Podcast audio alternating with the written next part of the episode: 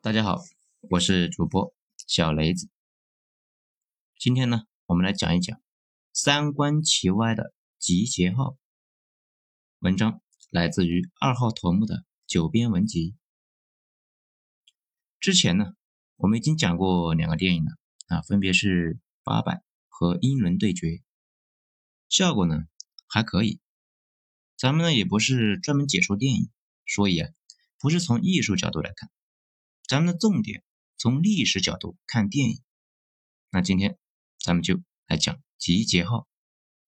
首先要说，电影《集结号》那是我非常喜欢的一个电影，和所有不再年轻的中年人一样，我也是喜欢把喜欢的电影每年都看一次。《集结号》那就是这样一部，几乎呢每年都看，几乎可以复述其中的一些台词啊，比如那句“中野独爱师”。幺三九营三营九连连长谷子地，每次想起来呢，那都很带感。电影的剧情比较简单，团长让谷子地带着自己的连去守一个阵地，说好呢，听见集结号那再撤退。后来啊，全连打光了，都没有听见集结号。解放之后，连长谷子地那走上了上访之路，最终替自己的兄弟们讨回了公道。整体而言，这个电影呢制作精良，演员表演很给力，几乎什么都好，只是三观巨歪呀。一般人呢还看不出来，因为这个电影歪就歪在把美好的东西摔地上摔个稀巴烂，你内心憋屈，可是不知道哪个地方憋屈。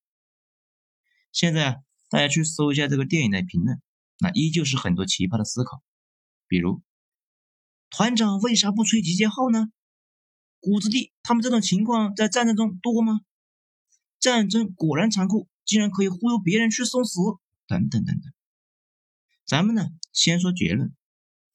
里边讲的情节在现实生活中啊不大可能发生，尤其是在我军当中，这类的事情不能想象。咱们先说第一个问题，很多人就对电影中的一个基本设定产生了疑问。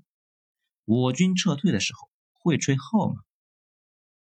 早在电影刚上映的时候，就有老兵们说：“我从民国十八年参军啊，也就是一九二九年，从没听说过有这么个号。”那其实咱们甚至不需要军事方面的知识，凭借常识，大家想一想：如果你是一个前线步兵连的连长，炮火连天的，团长在几公里以外。让司号员啊给你吹喇叭，让你撤退，你觉得你能够听得见吗？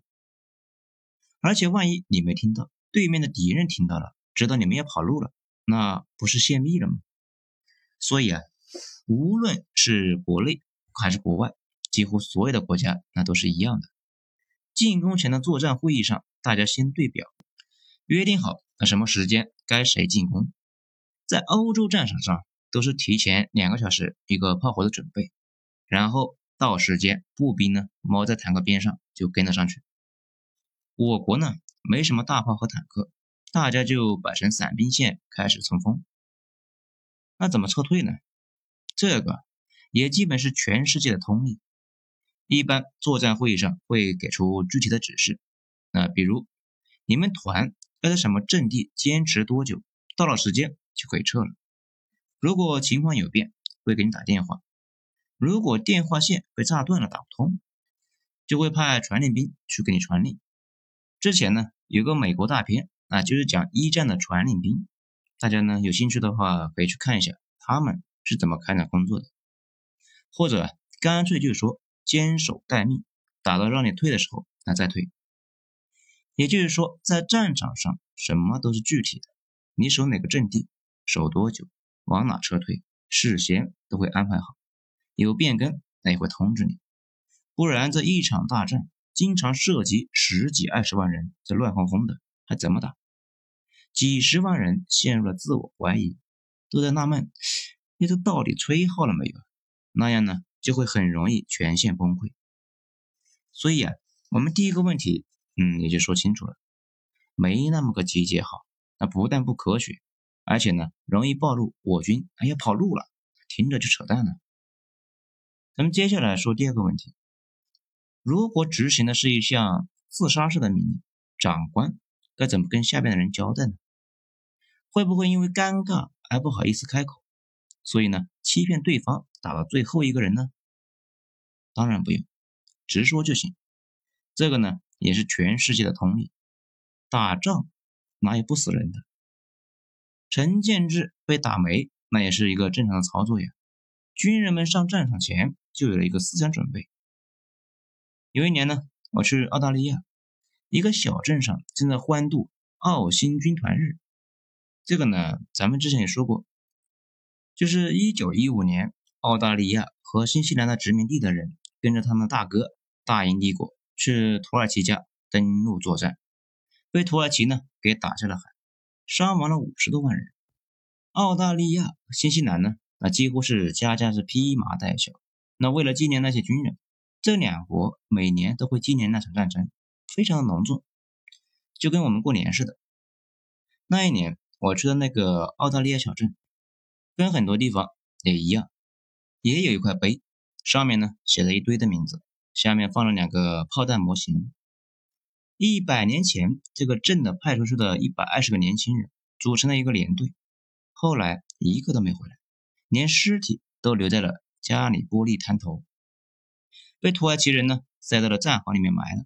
那他们怎么死的呢？正是在一次撤退当中。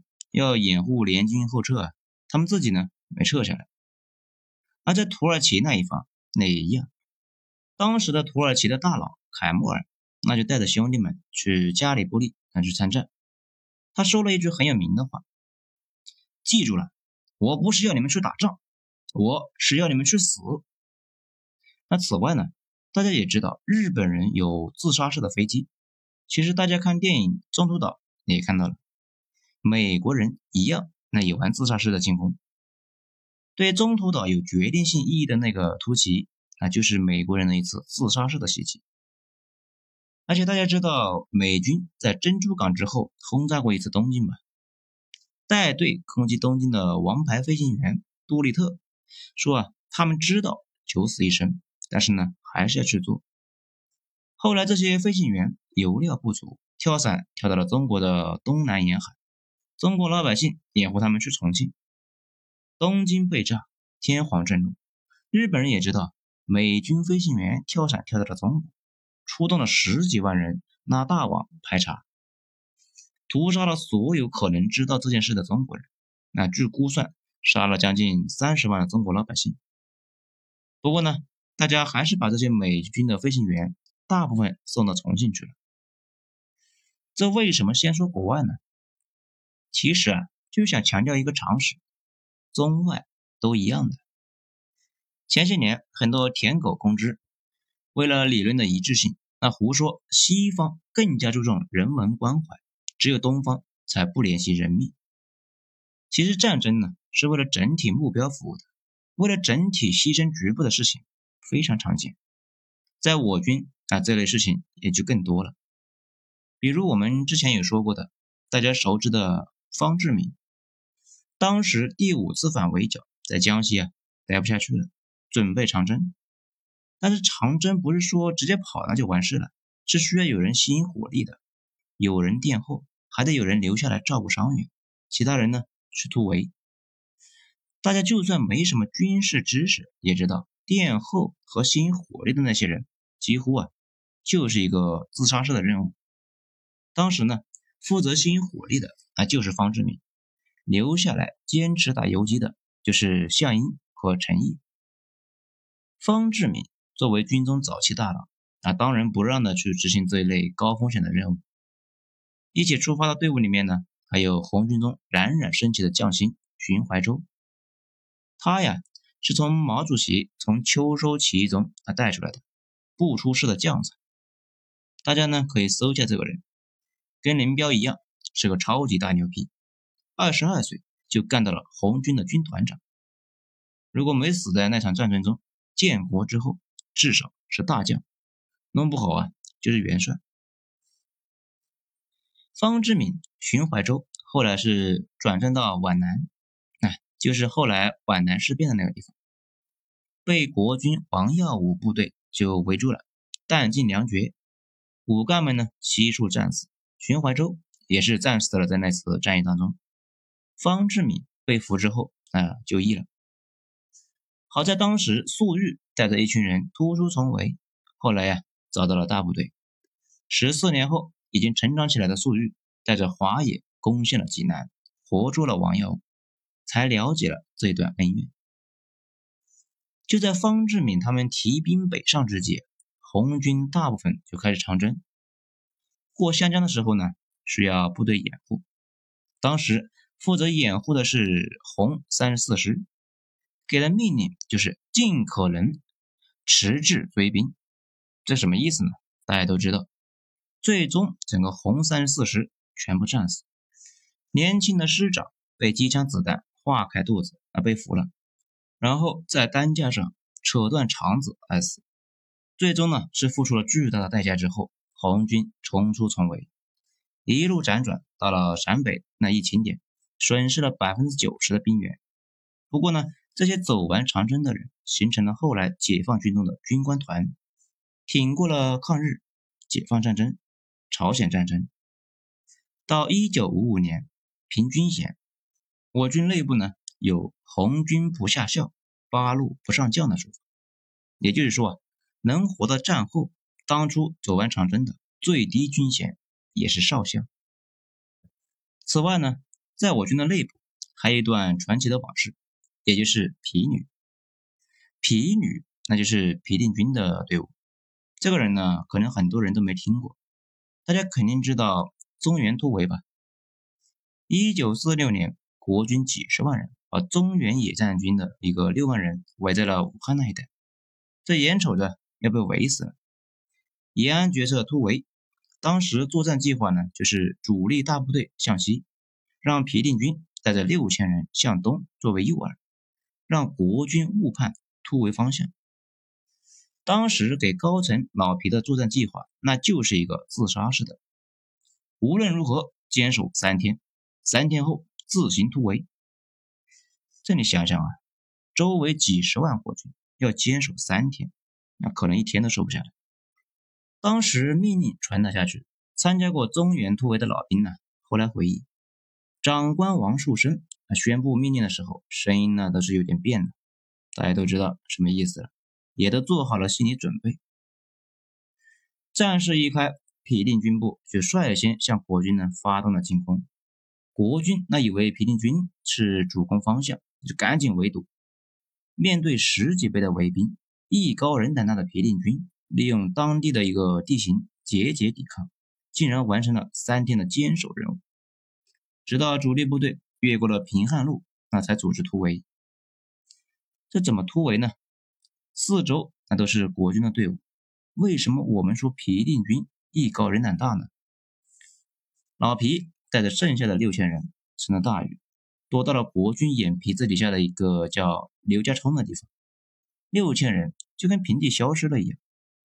国军的高级将领们啊，灯下黑，死活呀都没想到，他们天天找的皮女就在自己的眼皮底下。这找了一段时间没找到，怀疑呢他们是追主力去了，然后就朝着主力的方向就跑去追了。皮女朝着反方向是一路的狂奔呢，一路打一边跑。就狂奔了一千多公里，跑到粟裕那里去了。不但是完成了任务，竟然还带出来了五千多人，这简直就是一个不可能完成的任务。反倒是李先念他们的主力五万人，只跑出来两万人，损失了一大半。